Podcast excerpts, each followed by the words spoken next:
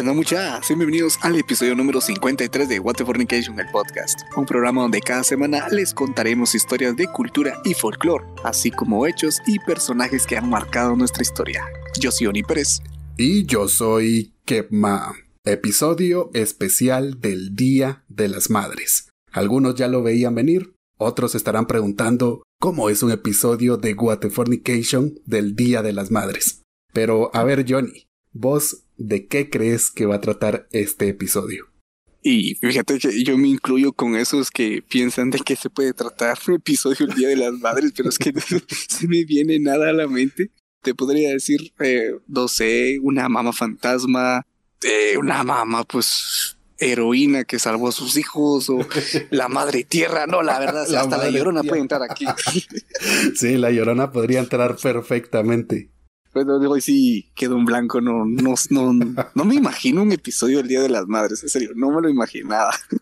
Te vas a sorprender y espero que los que nos están escuchando también se sorprendan con este episodio que tendrá algo que a vos te encanta, ni más ni menos que salseo.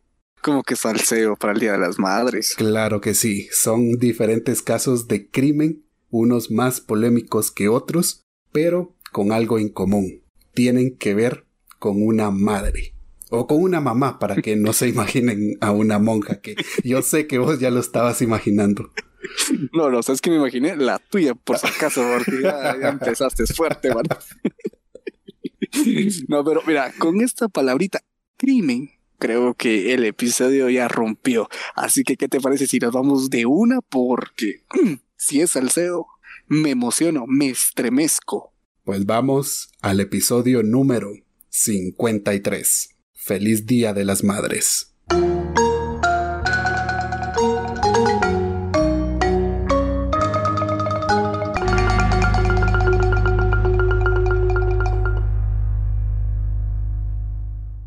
Solemos decir que no hay amor más grande que el de una madre. Sin embargo, Conocemos casos en que la relación con los hijos no es buena y como resultado tenemos en nuestra sociedad familias disfuncionales.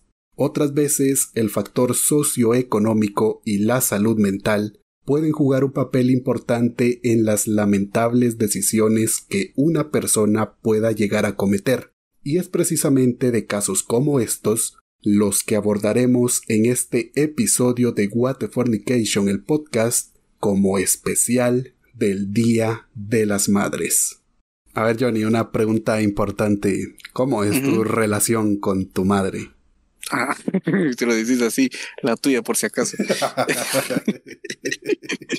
eh, pues ahorita ya de grandes, pues creo que es una relación más como que madura hay un respeto mutuo donde nunca nos, nunca me he sobrepasado ni ella me, me ha pegado así a grande. ya, no es como antes, como cuando sacaban malas notas o por cualquier cosita, cualquier travesura iban los hinchazos. Eh, por malas notas no, por travesuras, sí, man, me hacían bailar ahí con, con el cincho, pero... Vos sos tremendo. no, pero sí.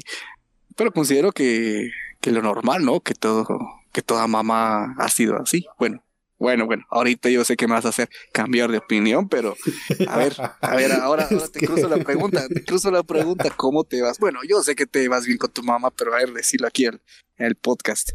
Yo pienso que como no vivimos juntos, pero sí nos relacionamos a diario, es una muy buena relación por lo mismo de que tal vez no hay que convivir siempre porque ya vamos a ver en este episodio que hay un caso en específico donde puede haber demasiado estrés y te vas a sorprender mucho con los casos que vamos a ver. Pero antes de esos casos perturbadores, te tengo un ejemplo perfecto de que el amor de una madre es incondicional.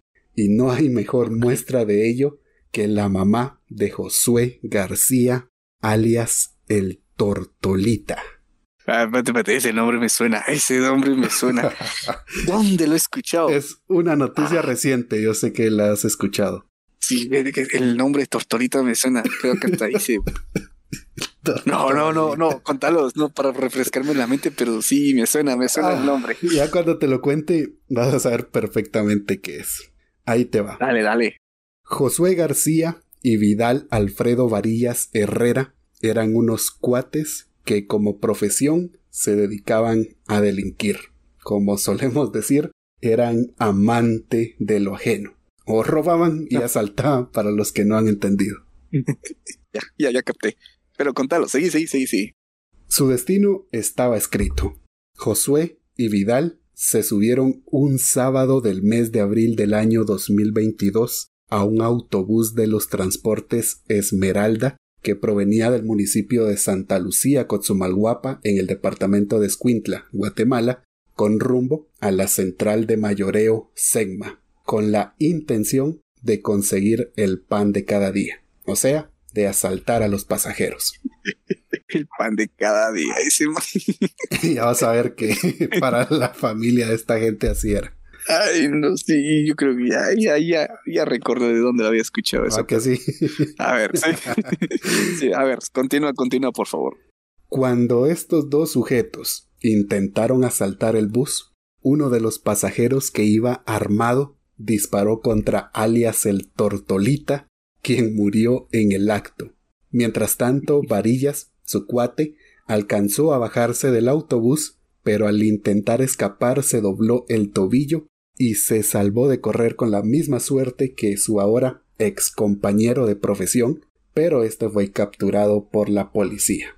En el interior del autobús, la policía encontró el cuerpo de El Tortolita, mientras que el pasajero que repelió el asalto ya se había retirado y los pasajeros se pusieron de acuerdo para decir que no vieron absolutamente nada. Creo que con esto ya sabes de qué noticia te estoy hablando y si involucra a una madre, creo que ya sabes lo que viene.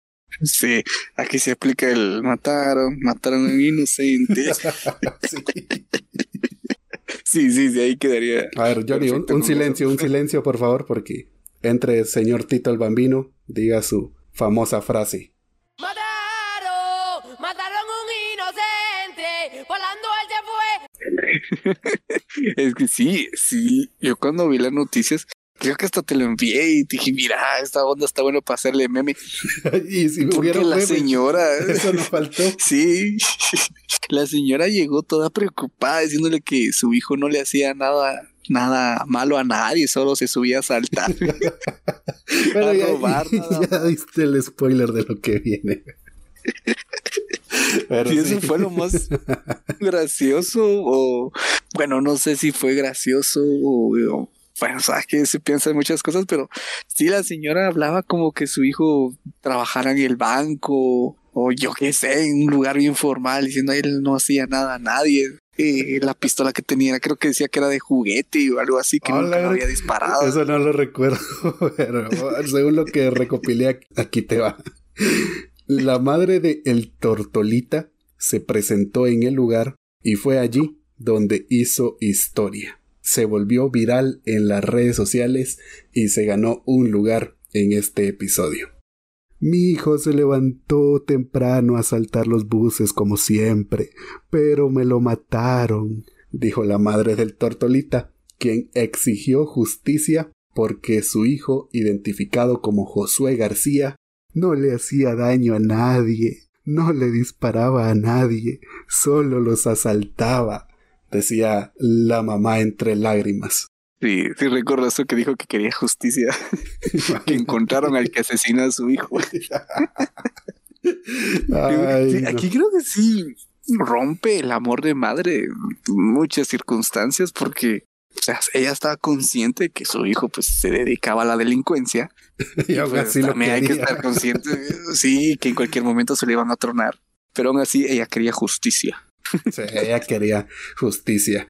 Luego la policía confirmó a medios guatemaltecos como Soy 502 que el Tortolita tenía antecedentes criminales y había sido detenido en el pasado por los delitos de robo, portación de drogas para el consumo y extorsión.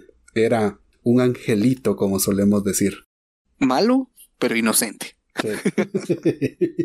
y fue así como Josué García alias el Tortolita, como dice la canción, y se marchó y a su barco le llamó libertad. Libertad. Pero será recordado como un gran hijo por su señora madre. Creo que merece un aplauso la mamá jodas. Tortolita por ser tan buena madre. Sí, mira, al principio pensé que era broma, pero viéndolo aquí, es un salseo algo tipo gracioso por las circunstancias que pasó. Pero yo creo que no todo el episodio va a estar así. Ah, no. este caso era para romper el hielo, pero ahorita viene lo perturbador, viene lo fuerte. Agárrense, por favor, porque algunos ni lo van a poder terminar. De verdad, es- esto era solo la puntita. Hoy, hoy sí la quiero entera, dijo. Hoy sí, dale entera porque sí, ya me emocioné. Si creyeron que la iban a pasar bien, están muy equivocados. Esto va a estar fuertísimo. ¿Estás de acuerdo que en las familias hay días buenos y días malos? No todo es alegría por más cariño que haya y siempre hay más de alguna discusión. Eh, eso es, pues, creo que es normal, ¿no? Si no hay eso, como que no hay equilibrio en todo. No hay salseo, como decís vos. Uf, sí, tiene que haber un buen chisme que salga de, o una buena anécdota que salga de, de algo, de algo parecido. Pero también estarás de acuerdo que jamás se debe llegar a lo físico. Siempre va a estar ese respeto, en este caso estamos hablando de hijo a madre, por más enojados que podamos estar. Así tu familia sea de los que tienen la costumbre de que para corregirte te tienen que dar unos hinchazos, vos jamás le vas a levantar la mano. Siento que me estás preparando psicológicamente para algo fuerte. Pues no es el caso de Marcos Josué Vélez, quien a sus 20 años vivía con su madre Ana Judith Vélez de 53 años en la colonia El Tesoro, zona 2 de Misco. Bueno, y pido perdón por si escuchan música de fondo, por si escuchan perreo intenso, son mis vecinos que están celebrando adelantado el Día de la Madre. Y con perreo. Espero que solo sea ruido lo que se escuche y que no nos meta el copyright en YouTube, Spotify. Está sonando esa de la batidora. No sé si lo logran escuchar. No, pero ya me interrumpieron el caso que te tenía. Llegan tus vecinos ahí, la batidora, la batidora. No, Bueno, tus vecinos son nocturnos, eso sí, no, no, no, no me sorprende que sean nocturnos. Bueno, es tu culpa por Pero haber bueno. trabajado de día y no poder grabar hasta esta hora. Pero mejor Sí. retomo el caso. Te dije en resumen que Marcos Josué Vélez, de 20 años, vivía junto a su madre, Ana Judith Vélez, de 53 años, en la colonia El Tesoro, zona 2 de Misco. Estos solían discutir constantemente por la adicción de Marcos a estar jugando en Internet. Según vecinos, era habitual escuchar por las madrugadas que el joven se mantenía jugando en la computadora, así como las típicas discusiones de anda a dormir, mira qué otra cosa haces, pero deja ese teléfono, lo normal cuando estás en la casa. Bueno, nunca pasamos esto, pero sí, a veces jugábamos un poquito tarde Call of Duty. Más de algún regañón recibíamos ahí, ah, bájale volumen o dejarse gritando. Creo que ahí sí nos entendemos. Perfectamente. Pero a las cuatro y media del sábado 7 de enero del 2022, hace poco tiempo, Marcos Josué salió de su apartamento y caminó a la sede policial donde encontró a dos agentes y les alertó de un crimen. Los investigadores policiales verificaron la escena encontrando el cuerpo sin vida de Ana Judith Vélez, la madre. Y luego los peritos del Ministerio Público llegaron al lugar donde encontraron un martillo con el que se cree que Marcos Josué le pegó en la cabeza a su madre hasta matarla. A su propia madre. Te dije que esto se iba a poner fuerte. No, no me lo puedo ni imaginar siendo policía o, o estos peritos de que llegan a ver los crímenes y encontrar estos hechos fuertes y más que su propio hijo le hiciera eso a su madre solo porque porque lo regañara por estar jugando en línea. Sí, fue simplemente por eso, por estar jugando en internet. Además se presume que el joven usó un cuchillo y con este la agredió en la parte frontal de la cabeza. ¿Qué tanta ira hay que tener adentro para hacer a ese?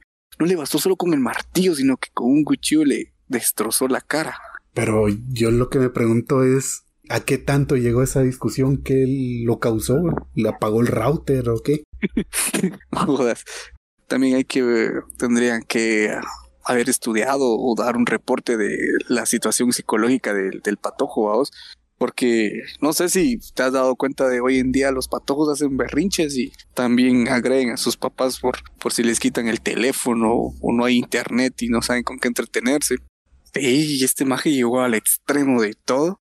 Y lo que me sorprende es que todavía descaradamente él va con los policías a decir, miren mucha, algo pasó en mi casa, vayan a ver. Y Marcos no tuvo ningún problema en contar los pormenores a las autoridades, como que desde días antes planificaba matar a su madre y que otra forma que se le había venido a la mente era hacerlo con medicamentos.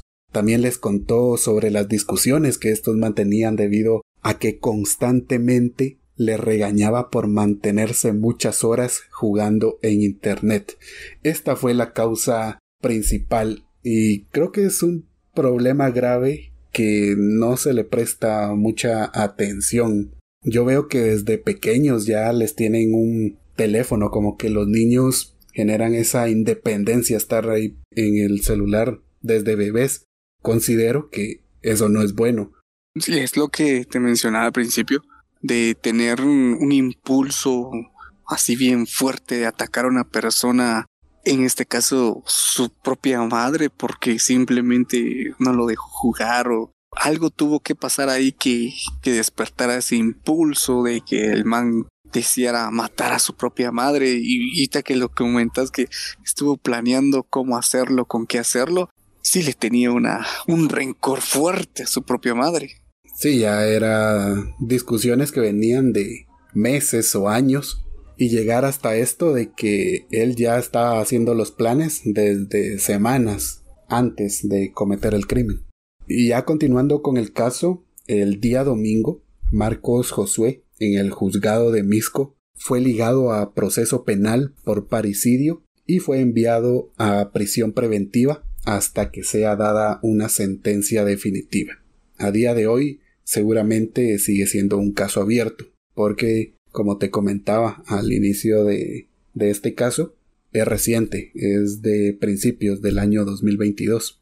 Pero pues me imagino que hacer las investigaciones, los llevar las pruebas y todo para darle una sentencia, pero bueno, ¿qué más pruebas que él mismo fue el que confesó todo y no tuvo ningún problema en decir las razones del por qué lo hizo, que es una tontería para cualquiera, pero no sabemos cómo vivían ellos, cómo era la relación que mantenían. Pero bueno, ya pasó. Eh, lamentable eso de, de, la muerte de la señora, de, de, alguien que pensó que nunca la iba a traicionar o nunca le iba a hacer daño. Resultó pues que sí. Este sí me sorprendió bastante por la situación que la, que la asesinó, pero y ya, ya empezamos fuertes. Y ahora viene otro caso que te puede resultar familiar por las similitudes con uno que ya hablamos en un episodio. De hecho, le dedicamos un episodio completo, fue de los primeros que hicimos de crimen, si no es que el primero. Ya vas a saber cuál es. Y del que hablaremos más adelante, porque es un caso que no puede faltar en un episodio de madres. Pero antes de llegar a eso, tenemos que pasar por este otro.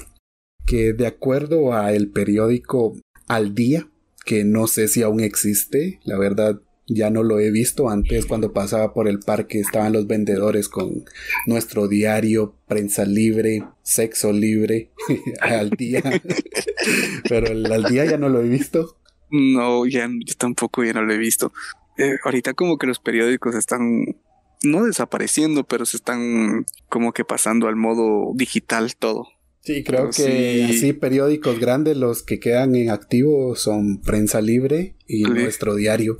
Creo que son los únicos que siguen con normalidad porque los otros poco a poco van desapareciendo. Pero nada más ahí como para decir dónde lo encontré. Eh, al día de hecho sí mantiene su sitio web y es ahí donde encontré mm, bastantes detalles de esta Noticia.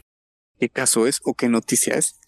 Esto sucedió el 13 de mayo de 2016, cuando los bomberos municipales recibieron una llamada al mediodía, en la que les indicaban que varias personas se encontraban heridas con arma blanca en la colonia Castillo Lara, zona 7.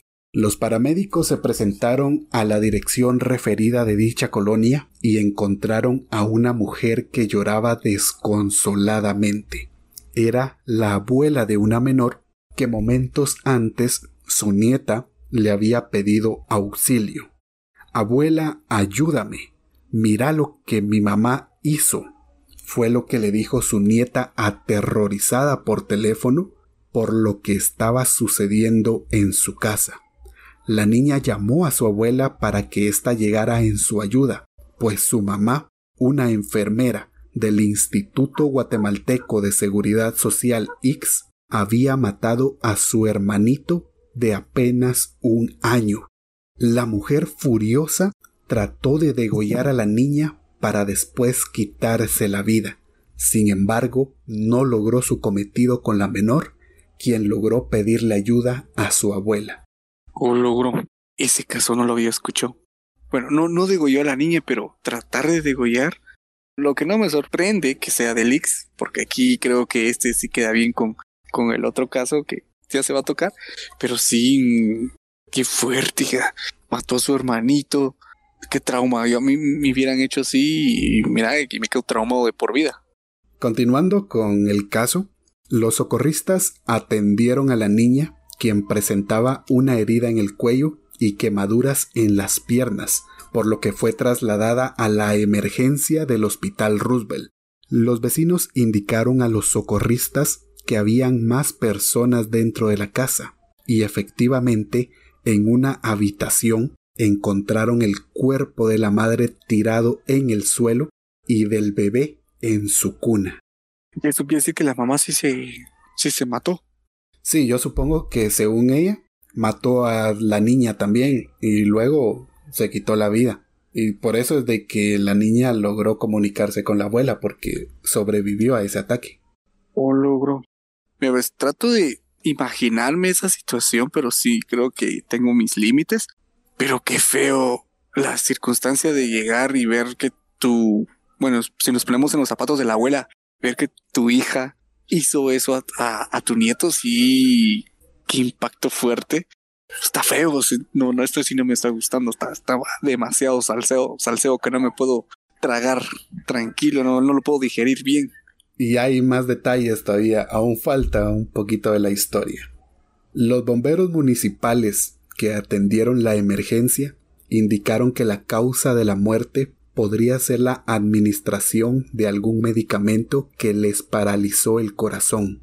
En apariencia, fue la madre identificada como Nadia Zoraida Pineda Ortiz quien realizó el procedimiento. Según Pineda Hernández, la abuela de los niños recibió una llamada del trabajo de Nadia, o sea, del IX, en la que le indicaban que no se había presentado a laborar por lo que la señora decidió ir a buscarla. Al llegar a la casa, la hija le abrió la puerta y le dijo que se sentía mal. Horas más tarde fue cuando recibió la llamada de su nieta, y por eso ella regresó sin imaginar la escena que encontraría. Ya lo había planificado. Sí, aparentemente porque faltó al trabajo. Pero la abuela llegó a tiempo, la abuela estuvo ahí antes, y la hija le dijo que se sentía mal y que se fuera, que los dejara porque por eso no había ido a trabajar. Pero a lo mejor, bueno, seguramente ya tenía planificado todo. Suena a que ya, ya lo tenía, no tal vez planeado, sino lo estaba pensando. Estaba en esa, en ese como que limbo entre si lo hago, no lo hago, si lo hago, no lo hago. Y pues parece que le ganó el si lo hago y agarró fuerte con su propia criatura. Desconozco por qué mi hermana tomó esa decisión. Solo sé que tenía problemas económicos, indicó Nubia Pineda Hernández, hermana de la fallecida y tía de los niños, quien agregó que la fallecida hace tiempo se separó de su esposo. pobrecitos los niños porque ellos fueron el rebote de, de todo ese estrés que ella venía cargando con la separación y tanta cosa que tuvo. Y como indica la hermana, además de esa separación, tenía problemas económicos. Hay que tener, no sé si decirle valor o, o no sé qué para hacer ese tipo de cosas, para pensar que te vas de este mundo, pero no te queréis solo tener, jalarte a tus hijos, ya creo que eso sí es imperdonable. Sí, hay diferentes puntos de verlo, pero bajo ningún contexto lo podemos comprender. Pues las autoridades hallaron en la cama el cuchillo con el que aparentemente Nadia cortó o intentó cortar el cuello de su hija mayor, también una jeringa con la que pudo haber inyectado al varoncito. Y al igual que con Clara Luz Lorenzana, como ya lo vamos a ver en unos minutos, esta mujer al trabajar en el Lix, además de tener conocimientos de cómo matar a alguien, vamos a decirlo claro, también tenía acceso a ciertos medicamentos, ciertas sustancias que le ayudaron a cumplir su objetivo. Como dijiste vos, es, mm, no hay manera de comprender la situación. No somos psicólogos ni, ni nada de eso para plantearnos nuestras, nuestras ideas o buscar opciones de, de pensar como ellos, pero es fuerte escuchar eso de esa historia que todo lo que hizo. Pobre niña, pobre su mamá también. Sí, como decís, no somos psicólogos ni somos médicos, enfermeros para poder dar un punto de vista, dar nuestra opinión, pero más o menos podemos imaginar lo que atravesaba esta mujer, por qué tomó la decisión y cómo lo hizo. Indica la nota que se desconoce el fármaco utilizado por la enfermera para atentar contra sus hijos, pero que por su trabajo tenía conocimiento sobre cuál podía ser efectivo para cometer el homicidio. Y fue justo lo que sucedió. Qué miedo, vamos, que ni tengan un como historial o contabilidad lo que falta y no falta en el Ix, eso da mucho de qué hablar. bueno, eso ya es otro tema aparte. Pero no se desaparecen órganos en el Ix, que se van a dar cuenta de que desapareció alguna ampolla siempre el chiste, entras por dolor de estómago y salís sin brazos. pues ese fue el caso de Nadia Zoraida Pineda Ortiz, quien mató a su bebé, intentó matar a su hija mayor y se quitó la vida. Y como te mencionaba, este caso por las circunstancias, el ambiente en que se desarrolla, que involucra a niños, la mujer que trabajaba en el IX, se parece mucho al caso del que ya hemos hablado y que posiblemente sea el más controversial sobre una mamá asesina en la historia de Guatemala. Y se trata del de Clara Luz Lorenzana, la enfermera asesina. Y los que quieran escuchar este caso completo pueden buscar el episodio, creo que es el 12, que fue de los primeros, si no es que el primero donde hablamos de un crimen. Y es cuando estábamos entre eso de qué hacemos con el podcast, continuamos o de qué temas hablamos, que no sé cómo lo hicimos, Johnny, creo que ni lo tratamos con el debido respeto, pero ahí está.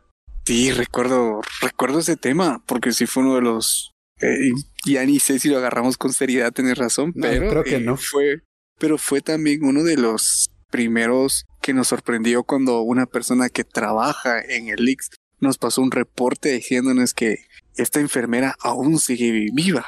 Bueno, ahorita no sabemos, pero en ese momento nos dijo que aún sigue viva y que vivía en la ciudad capital.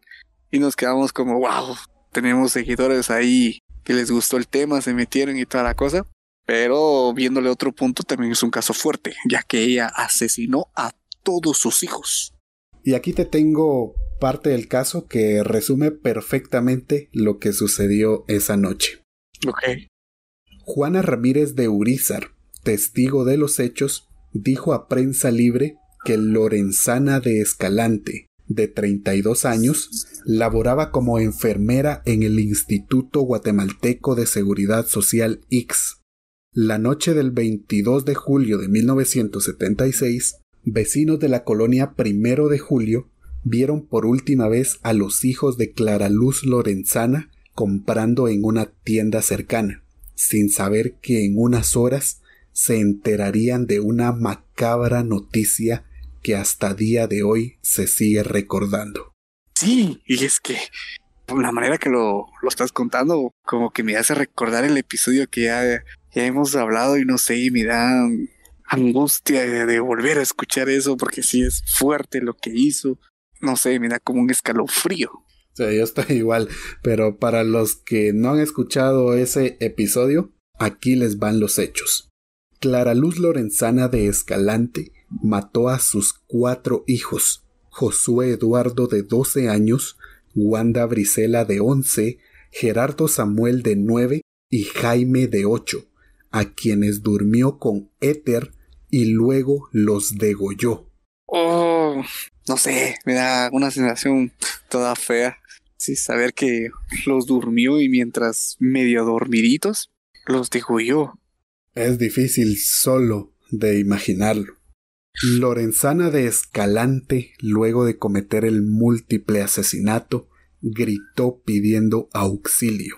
Fue entonces cuando Carlos Urizar, un vecino de la colonia, pensó que se trataba de ladrones, así que corrió a ayudar.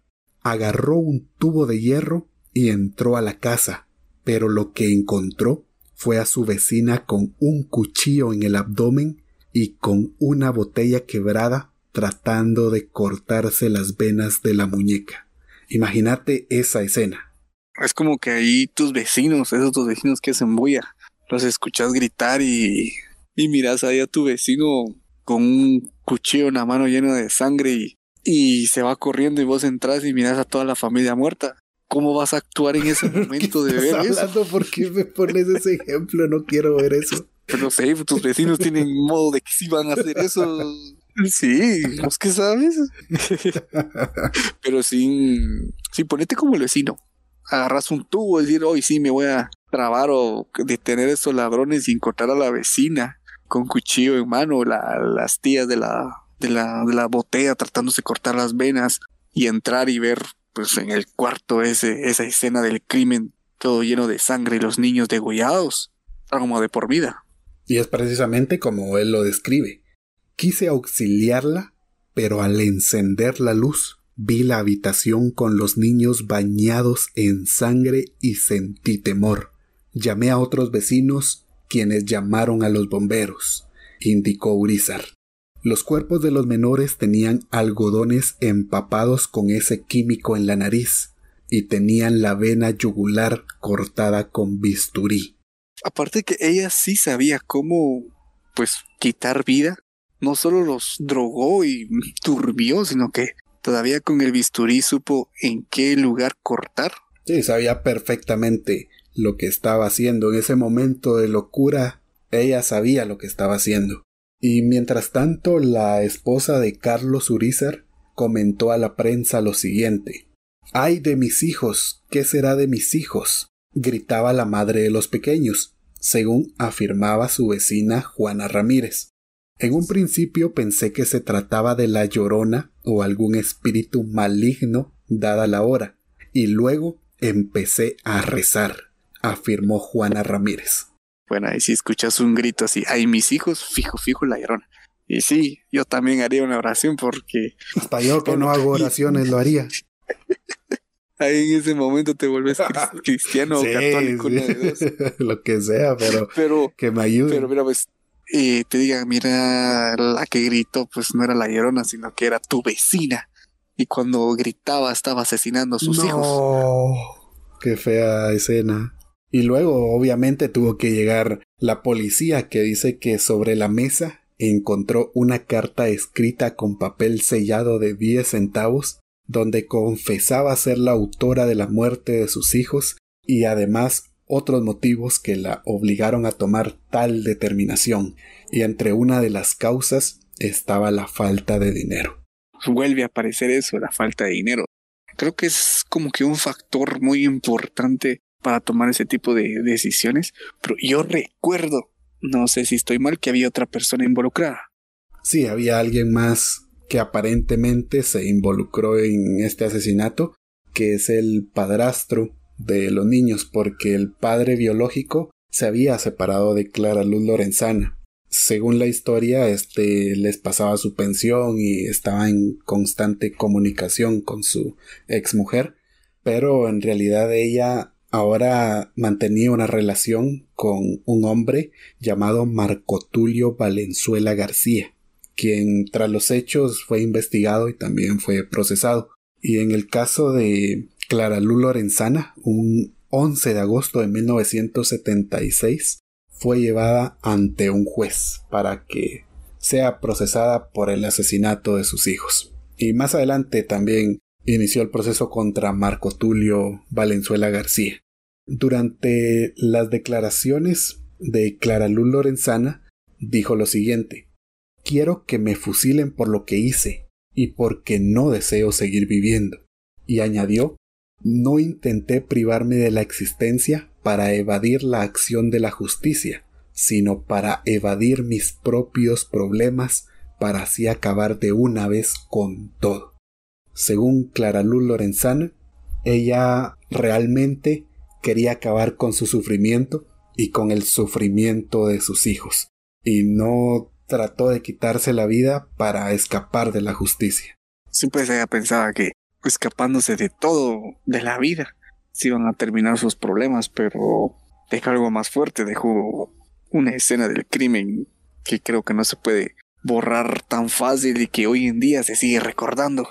Ya van cerca de, ¿qué? 50 años y sigue siendo un caso que recordamos a cada rato en páginas de anécdotas de Guatemala que sacan el caso a relucir nuevamente y la gente se vuelve a indignar y está así constantemente saliendo a la luz por lo macabro que fue. Sí, hasta incluso hay grupos que todavía persiguen la historia, que todavía dicen que ella sigue viva, que hay otros que están, la pusieron en un manicomio y que tanta cosa.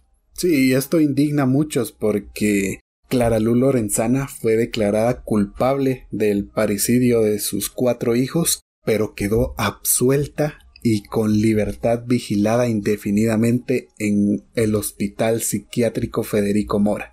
No sé si recordás esta sentencia que te dije que en su momento indignó a muchas personas porque la declararon culpable, pero dijeron es que ella está loca, y en vez de la cárcel la vamos a llevar al Federico Mora para que la atiendan y que se recupere y que pueda salir libre. Y así pasó. Y a día de hoy por ahí anda, según una persona que nos sigue que trabaja en el IX, investigó en la base de datos y nos envió información de que Clara Luz Lorenzana aún vive, le dan pensión del IX, vive de nuestros impuestos y por alguna parte de Misco o de la ciudad capital por ahí reside.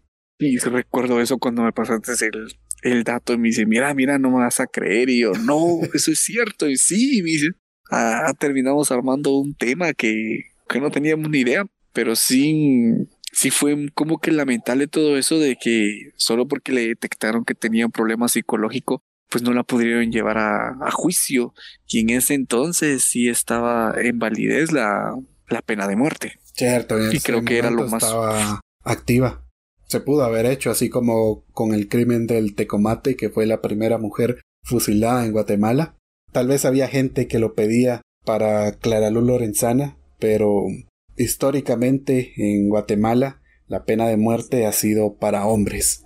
Entonces pienso que eso tuvo mucho que ver para que no cumplieran con lo que ella pedía, porque ella misma decía quiero que me sentencien a la pena de muerte, quiero ser fusilada porque me lo merezco. Pero no, en su lugar la mandaron al Federico Mora hasta que según un médico de ahí dijo ya está cuerda, ya puede irse y salió libre. Y en el caso de su pareja, Marco Tulio Valenzuela, el padrastro de los niños, quien aparentemente estuvo involucrado también en el asesinato, no sé si él estuvo en la casa cuando sucedieron los hechos o le metió la idea a ella de que lo hiciera, pero él quedó absuelto de todos los cargos y dijeron él no tuvo nada que ver y salió libre. También desconozco qué fue de él y no hay cómo saberlo.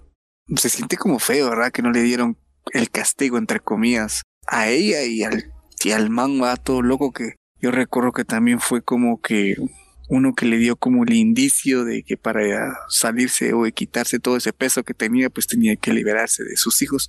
Digo que ese man también le metió cizaña, como le decimos aquí en Guatemala, le metió casaca ahí para que pues motivara a llegar a ese, a ese lugar.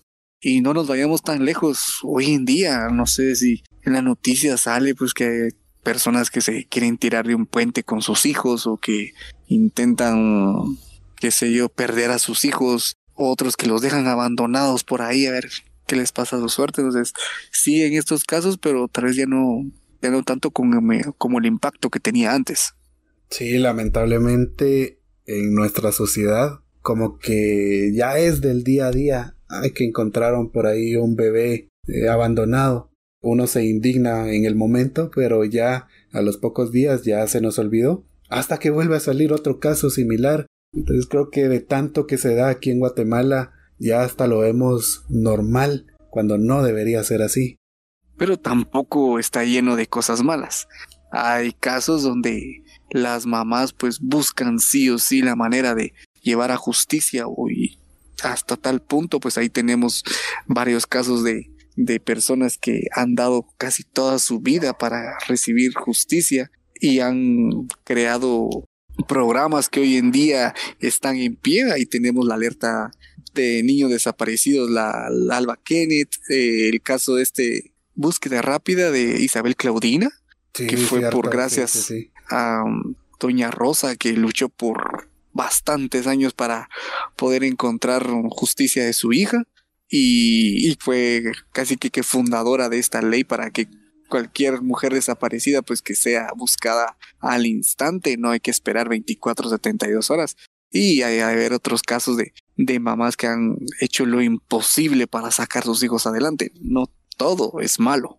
Ya que mencionas todo eso, es un tema muy interesante que sería bueno tratarlo. No sé por qué no lo hemos hecho, pero sí esta lucha que tuvo Doña Rosa, creo que es la, la mamá de una de estas dos chicas de la alerta Isabel Claudina, porque tengo entendido que son dos diferentes. Pero sí sería bueno investigarlo y darlo con más detalles. Así que, ¿qué te parece si en un futuro episodio hablamos de esto? Me parece súper genial. Creo que eso habla, hablaría mucho de quitando como que no todo aquí en Guatemala es asesinato o tratar de, de desaparecer a los niños. Bueno, aunque lamentablemente estas alertas salen a diario, porque estas desapariciones y en muchas ocasiones que terminan en asesinato se siguen dando. Así que sí. Es muy lamentable y estos fueron algunos casos de cuando la propia madre ya vimos también un caso de que el propio hijo fue el que cometió el crimen. Personas que vemos cercanas, que tenemos como que es amor incondicional lo que debe existir, pero encontramos de todo, se ve de todo en nuestra sociedad. Como siempre decimos, Guatemala nunca nos deja de sorprender. Sí, nunca nos deja de sorprender y de tanto que vemos que hasta se dan casos como el de la mamá de el Tortolita que hasta ve normal que su hijo salga a asaltar. Sí, él no hacía nada malo, nomás asustaba a la gente y le quitaba sus pertenencias. ah, vimos de todo. Te dije que íbamos a empezar bonito con un caso que hasta suena gracioso de, de lo irónico que es, pero terminamos de una forma muy perturbadora. Y sí, terminamos con un caso que que todavía me sigue dando nervios, escalofríos, no sé, la verdad no sé. No, no me puedo imaginar la escena. Trato, pero me es imposible. Pero me gustó bastante para el Día de las Madres, un especial. No era lo que me esperaba. Vos querías un episodio de la Madre Tierras. ¿Qué, qué te pasa? No, se me ocurrió en el momento, no creo que pasó de la hermana Pero sí, estuvo, estuvo muy bueno casos muy interesantes. De verdad, yo pensé que de la enfermera asesina era el caso más fuerte, pero ahorita eso del, del hijo que mata a su madre, de la señora que no solo asesinó a su hijo, que intentó asesinar, a degollar a su, a su hija, pues ah, nos da mucho que pensar cómo estamos como sociedad. Uf, Si nos pusiéramos a investigar, hay un sinfín de casos solo de aquí, de Guatemala. Pues bueno, ese fue el especial del Día de las Madres. Vaya manera que tenemos nosotros de celebrarles. Sí, mira, me gustaría decirle feliz Día de las Madres, pero en la forma de los casos que hablamos, eh, sería algo raro. sí, sería Porque no tiene que ver. Pero de buen corazón, ¿no? Aquí les decimos feliz día de las madres, feliz 10 de mayo, que al menos aquí en Guatemala se celebra a lo grande. No voy a dormir man, por la bulla que van a hacer de las serenatas, man. Pues ahí está el episodio 53. Que lo hayan disfrutado. Y si no les gustó, pues su madre. Aquí se aplica la tuya por si acaso, ¿verdad? Ahí sí aplica perfectamente. Pues buena onda mucha por escucharnos. Recuerden que pueden hacerlo en YouTube, Spotify, Apple Podcast, Google Podcast, Deezer, Amazon. Ahí estamos como Guatefornication y nos pueden seguir en nuestras redes sociales, Facebook, Twitter, Instagram, TikTok. Ahí también estamos como Guatefornication.